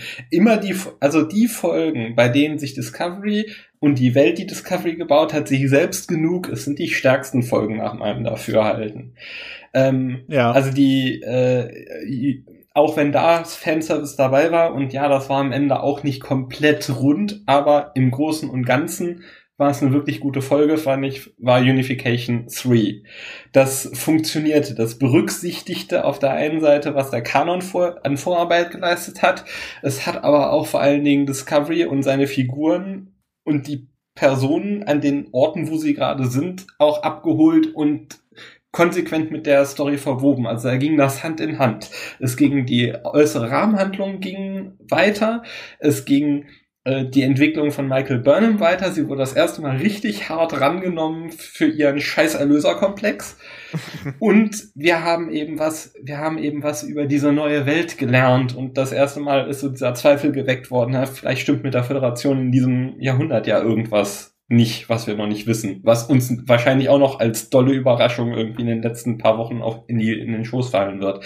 Also Admiral Wands traue ich nicht über den Weg, ehrlicherweise. Der ist viel zu nett. Der ist viel zu gut. Für den Sternenflottenadmiral ist das sehr verdächtig, das stimmt. Genau, also das ist entweder wird einfach nur konnte, also vielleicht vielleicht ist er tatsächlich auch das der erste äh, Goodmiral äh, seit seit langer Zeit. Ähm, aber also es wird uns jetzt schon an so vielen Stellen durchgestochen, dass die Föderation Dreck am Stecken hat. Das kommt bestimmt noch mal auf uns zu. Aber ich schweife ab. Ja. Also die Uni Unification-Folge fand ich einfach, was dies betraf, goldig im letzten Jahr, äh, auch wenn das dieser große Dreh mit Kalber wird reanimiert sehr kontrovers ist. Der Rest von dieser Folge, die da im Myzel-Netzwerk spielte, fand ich auch super, weil es wirklich den, den Humanismus von Star Trek in ein modernes Format transformiert hat. Und da sollten sie nach meinem Dafürhalten viel mehr mitarbeiten, anstatt sich diese Raumjäger-Scheiße da, Entschuldigung, müsst ihr rausschneiden, äh, diesen, diese, diesen großen Endkampf da am Ende der zweiten Staffel, äh, der eindeutig von Star Wars inspiriert ist. Plötzlich rennen überall diese R2D2-Imitationen rum. In jeder Staffel mhm. sehen wir diese kleinen ja. Reparaturdroiden. Was soll das? äh, ne? Äh, ganz offensichtlich, wo die hingeguckt haben. Also. Ja, klar ich hätte mich total wahnsinnig gemacht, dass die sich eine Stunde lang voll beschießen konnten und die alle die Schilde noch gehalten haben. Weißt du, wir kommen aus einer Zeit, drei Treffer und mhm. Schilde bei zehn Prozent. Mhm. Weißt du? Und das hat mich wahnsinnig gemacht. Strukturelle Integrität bei, ja, genau. Ja, ja. Haltet das Schiff unter Druck zusammen. Nein, ja. Das ist immer das Beste. Haltet bitte das Schiff unter Druck zusammen. Okay. Lass uns in die letzte Kategorie reingehen, die sonstigen mhm. Kommentare ähm, die schwächste Folge ja. bisher, obwohl ich das Spiegeluniversum liebe. Ja, gut, ich glaube, das hatten wir jetzt zu Genüge schon, dass die Folge nicht so gut ankam. Ja, die Serie ist so schlecht geschrieben, äh, dass ich nicht verstehe, wie sie erfolgreich sein kann. Charaktere ohne jeglichen Tiefgang, hohle Phrasen und schlechte Dialoge. Äh, den Burn finde ich viel interessanter als das Spiegeluniversum. Ich hoffe, dass die Ursache für den Burn noch komplett aufgelöst wird. Auch, äh, wenn ich mal ganz kurz reinhaken darf, auch krass, dass die für diese Spiegeluniversumsfolge, also Story, zwei Folgen verbraucht haben von 13. Ja, und das so weit schon so spät in der Staffel, ne? Aber andererseits hätten sie es eher gemacht, hätte man sagen können, warum habt ihr sie überhaupt mitgenommen? ne? Also wenn die das in Folge 3 und 4 gemacht hätten. Ich traue mich das auch jetzt zu fragen. Ne? Ja, eigentlich hat es keinen Sinn, keinen Sinn gemacht. Ich war schon froh, dass sie Spock nicht mitgenommen haben, weißt du? Ne? Mhm. Entschuldigung, ich war, ich war mit Leines hinten forschen. ähm, ist euch mal aufgefallen, dass die, dass die Transport, äh, dass die äh, Turbolifts einfach losfahren, sobald die reinsteigen? Die sagen gar nicht mehr wohin, die fahren einfach los. Ich frage mich, wohin? Nein. ähm, ich glaube, das war das letzte Mal, dass wir das Spiegeluniversum sehen, so nötig es auch äh, äh, war, Jojo eine Episode zu widmen. Sie hatte nicht so viel zu tun in der Season. So schade ist es, dass da man die Haupthandlung aus den Augen verliert. Ich äh, sehe keine Not herauszufinden, was der Burn, was den Burn ausgelöst hat von der von der Emerald Change. Weiß ich nur äh, nicht, was ich davon halten soll. Mhm. Ja, ist tatsächlich. Ich ähm, hab noch was Gutes hier. Mich stört einfach zunehmend, dass manche Dinge nicht hinreichend erklärt werden. Das erweckt den Eindruck, dass man uns als Zuschauer nichts mehr zutraut. Und natürlich, dass die Autoren zu faul sind. Die flache Handlung im Spiegeluniversum wirkt fast schon wie eine schlechte Parodie. Von den schauspielerischen Leistungen bis hin zu den Dialogen hat man den Eindruck, dass von der Regie die Aufforderung kam, je übertriebener, desto besser.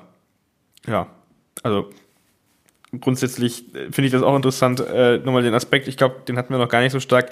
Ähm, die Arbeit, der, wir reden immer viel über Regisseure und so weiter, aber die Arbeit der Autoren ist ja grundsätzlich in dieser äh, Staffel oder in dieser Doppelfolge, sage ich mal, ähm, eigentlich das, was zu kritisieren ist. Die Schauspieler, obwohl ich mich jetzt auch mhm. oft frage, führen die Schauspieler das äh, tatsächlich nur aus, was ihnen ins Buch geschrieben wird, oder nehmen sie nochmal was mit und machen das tatsächlich ihre persönliche eigene Note mit rein in der schauspielerischen Leistung. Also wohl als auch, klar, aber natürlich können sie auch nur so gut sein, wie das, was, also, oder was das Material hergibt halt, ne? Also, ähm, die sind ja auch nicht schlecht. Also das sind ja wirklich, das ist, wir reden ja nicht über wirklich schlechte Schauspieler oder so, weißt du?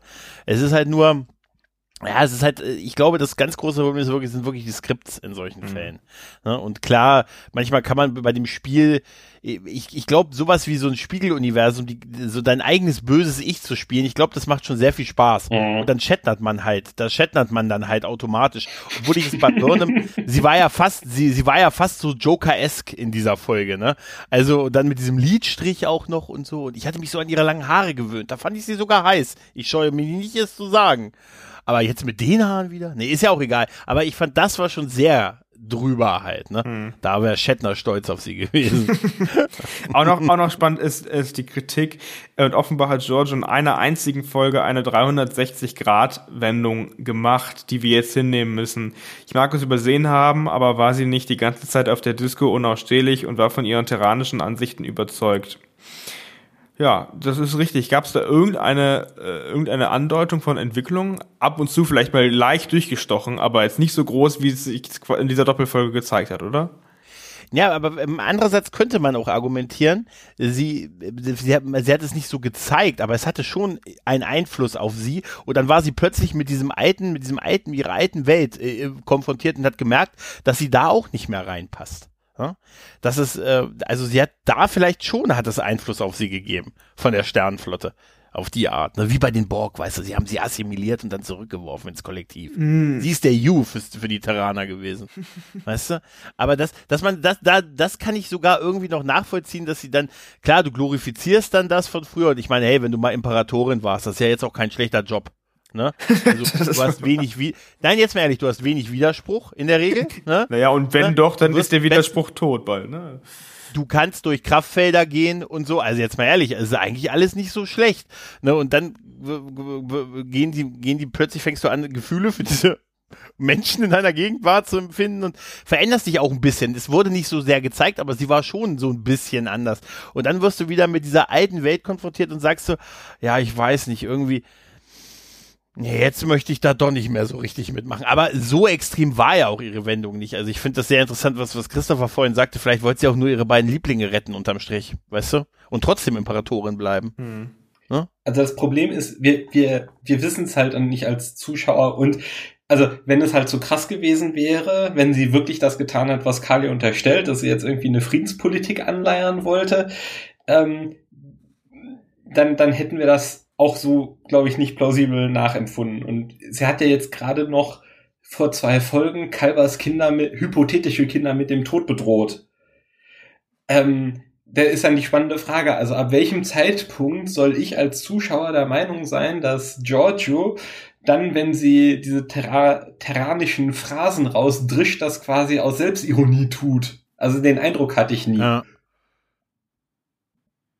Und sie ist ja eben auch schnurstracks äh, äh, aus dem Spiegeluniversum ist ja in Sektion 31 äh, verschwunden. Ähm, ich weiß auch gar nicht, was ihr, was ihr offizieller Status war, ob sich das nochmal irgendwie geändert hatte.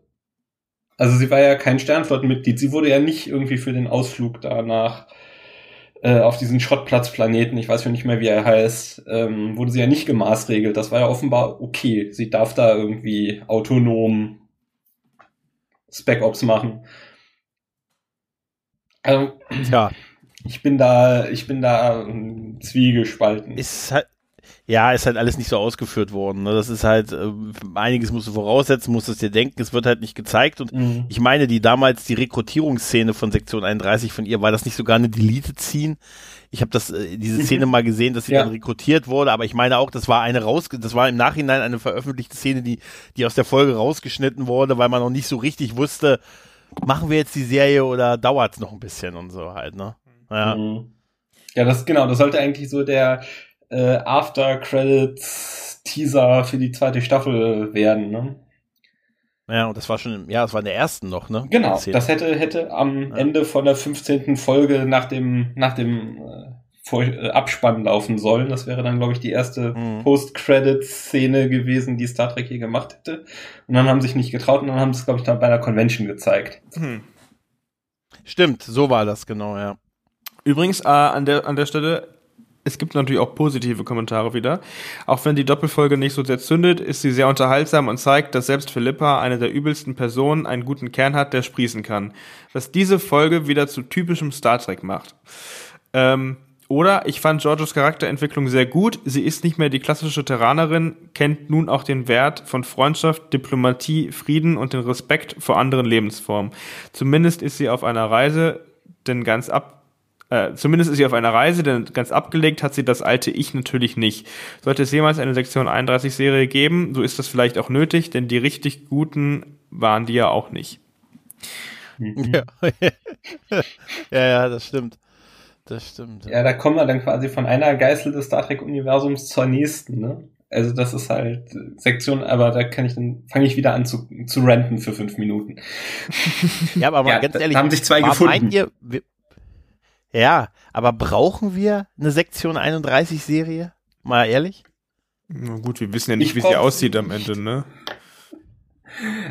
Ich finde, es passt nicht zu Star Trek so richtig.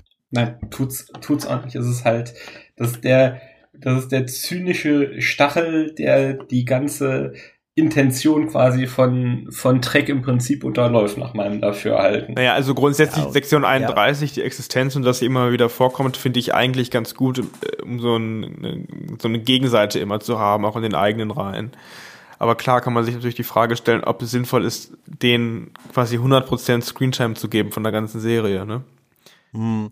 Ja, das, das wird vor allen Dingen dann so sehr ein sehr zynischer Blick halt auf die ganze Sache werden. Ne? Das wird dann so nach dem Motto, naja, damit Picard und seine tollen Mann da oben rumfliegen können und dahin gehen, wo noch nie ein Mensch zuvor gewesen ist, müssen wir hier unten die Drecksarbeit machen und wir äh, halten euch äh, irgendwie so, wir machen die schweren Entscheidungen. Wir treten die Türen ein, die ihr nicht eintreten könnt, so nach dem Motto. Wir machen das dann so im Hintergrund. Wir foltern nicht selbst, wir sourcen das auch. Aber vielleicht ist das genau weißt das du? Problem, dass die Serie bisher noch nicht offiziell announced wurde, weil man sich halt, äh, ich meine, wenn man sich nicht mal traut, äh, so eine, so eine Szene nach dem Abspann reinzustellen, vielleicht traut man sich auch nicht sowas eine, eine ganze Serie zu geben, wenn man dann nicht genau weiß, wie man das ausgestalten möchte und darf und kann in dieser Form überhaupt. Ja, aber wir ja, also gehen ja davon aus, dass ihr Ausstieg, dass der Grund, also wir gehen doch davon aus, dass jetzt sie rausgegangen ist, genau für diese Serie. Mhm. Sie wird doch nicht ausgestiegen sein, um dann zu sagen, ja, und mal guckt ihr mir, ob ihr mir meinen Vertrag gibt. Da muss doch schon was existieren, oder? Naja, wer weiß, ob sie es am Ende auch produzieren oder ob sie ja nicht einfach eine Abfindung geben, wenn sie jetzt sehen. Also ich weiß, also ich glaube schon, dass die ähm, Star Trek-Produzenten und die Autoren sehr stark verfolgen, was Social Media abgeht. Ich meine, mich zu erinnern, dass sie diesem äh, Hologramm, was man da gesehen hat, was äh, irgendwie auch ähm, dieses Problem hatte, was Giorgio hatte, ähm, den mhm. Kommunikator nachträglich ähm, verändert hat, weil ja. es halt äh, stark ja. kritisiert wurde auf Social Media, dass er den falschen Kommunikator getragen hat äh, zur falschen Zeit. Ich glaube, er hatte keinen TNG-Kommunikator, obwohl er eigentlich einen hätte haben sollen. Mhm. So. War harmlos. Aber was ich halt meine, ich glaube, ich, ich glaube, die, die Autoren und Produzenten schauen ganz genau, was auf Twitter, Facebook, Instagram und Co. abgeht. Und sie tun es viel, also das, das ist das so, da schlagen zwei, zwei Herzen in meiner Brust. Ich habe das äh, Gefühl, auf der einen Seite tun sie es viel zu viel das ist nämlich bei der Frage Serialisierung oder nicht. Ähm, weil ich der Meinung bin, die Serie hat eben nichts durch diese, dadurch, dass man jetzt irgendwie wieder episodischer ist, nicht so viel gewonnen. Aber dann eben bei, bei vielen anderen Dingen, die, sagen wir mal, die, das Wesen berühren würden, der, der Star Trek Erzählung, da ist es ihnen egal. Und das finde ich halt, das finde ich schwierig. Also es ist irgendwie so immer zielgenau die ganzen Vorteile, die jetzt Peak TV bieten würde. Da renne ich drauf und dann kriege ich Gegenwind und dann lasse ich es wieder fallen. Und äh, auf der anderen Seite, ich, ich schleppe quasi die, die Nachteile aus der Vergangenheit mit, konsequent und dann äh, nehme ich aber auch noch zielgerichtet viele neue Nachteile mit an Bord, völlig ungezwungener, ungezwungenerweise. Das ist, ist für mich fast, fast unerklärlich, wie man sich also so, so bedrängen lassen kann. Wahrscheinlich, wenn, ist man natürlich von CBS All Access, wird man viele, viele Metriken bekommen, welche Folgen jetzt gut laufen und welche nicht. Ähm, und vielleicht, ich meine, wie gesagt, ich war auf Twitter halt in Vorbereitung auf diese Folge unterwegs. Äh, wir sehen das halt in Deutschland wahrscheinlich auch mit so einem genozidialen Imperator ein bisschen extra kritisch äh, und mit einem äh, schrankenlosen Geheimdienst auch ein bisschen extra kritischer als äh, Menschen aus Ländern, die da andere historische Erfahrungen gemacht haben oder noch, noch keine mitgemacht haben. Ähm, vielleicht ist das, äh, vielleicht ist das auch datengesteuert aus anderen, aus anderen Quellen. Ich meine, auch die werden wissen, dass auf Twitter halt nur die hochgradig emotionalisierten Leute durch die Gegend hüpfen. Ähm, die sind auf Facebook, Entschuldigung, ganz kurz. Ach so, ja, okay, Entschuldigung, auf sozialen Medien. Ne? Also werden ja auch äh, auf, auf YouTube ständig in den Staub getreten. Ähm, was, was mir halt an Sektion 31 nicht stimmt, ist, äh, passt, ist eben das, was Gregor gerade sagt. Also dadurch, dass äh, also es gibt ja zwei bisher die zwei prominenten äh, Auftreten von Sektion 31. Ne? Beide Mal äh, die Föderation wird untergehen, wenn wir nicht mit Genozid eingreifen. Und das Blöde an der Geschichte ist auch noch, die Handlung gibt ihnen am Ende des Tages recht. Heißt nämlich, ja. läuft genau auf das hinaus, die gesamte, das gesamte Vorhaben der, der, der typischen Exploration und Diplomatie wird völlig ad absurdum getrieben, weil genau am Ende des Tages übrig bleibt, äh, ihr da Leute, ihr Leut, Leutchen in euren Raumschiffen, das funktioniert überhaupt gar nicht, was ihr da tut. Diplomatie mhm. und Forschung und Exploration und fremde Welten äh, friedlich äh, begegnen und äh, oberste Direktive einhalten, das, das funktioniert überhaupt nicht. Es muss die ganze Zeit jemand wirklich die Drecksarbeit im Hintergrund machen und Drecksarbeit heißt nicht irgendwas Zwielichtiges, ja, wo man mal drüber diskutieren könnte, sondern nur ganz die allerhärtesten Menschenrechtsverletzungen, die man sich vorstellen kann. Und das ist halt, mhm. finde ich, als Serie, also das finde ich einfach nur, dass dieses Element im Star Trek Kanon existiert, finde ich schon ziemlich pervers und zynisch und daraus jetzt noch eine Serie zu machen, da kriege ich Bauchschmerzen. Zumal eben Lippold und Kim äh, ja auch in Sound of Thunder schon gezeigt haben, dass sie diese Art von Storytelling, äh, also wertebefreites Storytelling, äh, ja durchziehen. Also es ist ja jetzt keine, kein einmaliger Ausrutscher, dass diesem Autoren-Power unterläuft. Ja, das wird wahrscheinlich der Untertitel bei der Serie Star Trek Section 31, der Zweck heiligt die Mittel. weißt du? Ja, mhm. das wird es wahrscheinlich werden, ja. Ja, ja ich glaube, als einen der letzten oder der letzten Kommentar ist äh, noch ganz treffend, Discovery ist dabei, mich zu verlieren. Mhm. Als Zuschauer. Haben wir sonst noch was, Gregor, oder sind wir damit durch? Mit den Kommentaren. Ich glaube, damit sind wir durch. Ich glaube, damit sind ja, wir der durch. Der Rest ist relativ ähnlich, ja. ja. ja. So, wie steht ihr denn zu dieser, wie steht ihr denn zu diesem letzten Kommentar? Also wir lesen da, ich lese das auch lustigerweise immer mal wieder von den gleichen Leuten auf unserer mhm. Webseite, ne? Damit ist Discovery jetzt für mich gelaufen und ich gucke das nicht mehr. und dann liest du es die nächste Woche also wieder. Ich, Also ich, äh, ich kann dir da sagen, also ich krieg das auch häufig gestellt, die Frage, hey, wenn du an dem Neuen so viel meckerst, warum guckst du es überhaupt? Ich vergleiche das wirklich für mich mit einem Fußballfan. Weißt du, ich gehe halt mit dem Verein, äh, bin gerne mit denen oben in der ersten Liga, aber wenn es halt in die F-Jugend runtergeht, bin ich halt trotzdem noch dabei, weil ich man anscheinend ein Leben lang als Fan genetisch an eine Sache gebunden ist. und, ähm, und das ist bei mir halt auch Star Trek. Also ich freue mich darauf, wenn wir in der ersten Liga spielen, aber zur Not gehe ich halt auch mit in die F-Jugend drunter und und denke, ich könnte selber besser. Was es nicht so ist, definitiv nicht. Ich habe ja auch keine Idee, aber ich kann mich trotzdem beschweren so ein bisschen. Aber ändert nichts daran, dass ich es trotzdem liebe und deshalb äh, freue ich mich über die Momente, die mir dann halt gefallen. Also ich bleibe trotzdem dabei. Wie gesagt, da finde ich diesen Fußball-Fan-Vergleich eigentlich ganz passend für mich. Mir fällt gerade ein Zitat von Harry Kim ein. Ich weiß gar nicht mehr in welchem Zusammenhang er das gesagt hat, aber er meinte sowas in der Art: ähm, Man kann nicht jeden Tag Süßigkeiten essen oder jeden Tag Kuchen essen. Man muss auch Kartoffeln und äh, Soße essen, damit man das den den Nachtisch wieder zu schätzen weiß.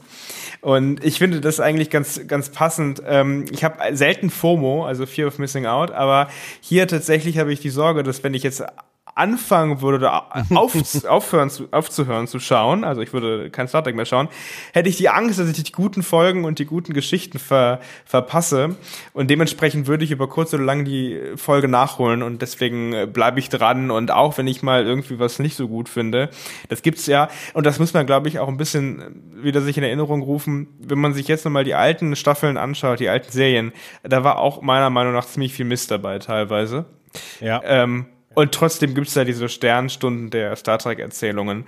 Und ähm, vielleicht wird man das auch in einigen Jahren oder vielleicht auch schon ein paar wenigen Jahren über Discovery oder Picard sagen, wenn man sich das nochmal angeschaut hat, alles in einem Stück vielleicht, dass man sagt, okay, ja, hm, vielleicht waren wir damals ja, besonders ja, kritisch. Ja. Äh, und, ja, hoffentlich, und hoffentlich nicht, weil es heute noch beschissener ist. So.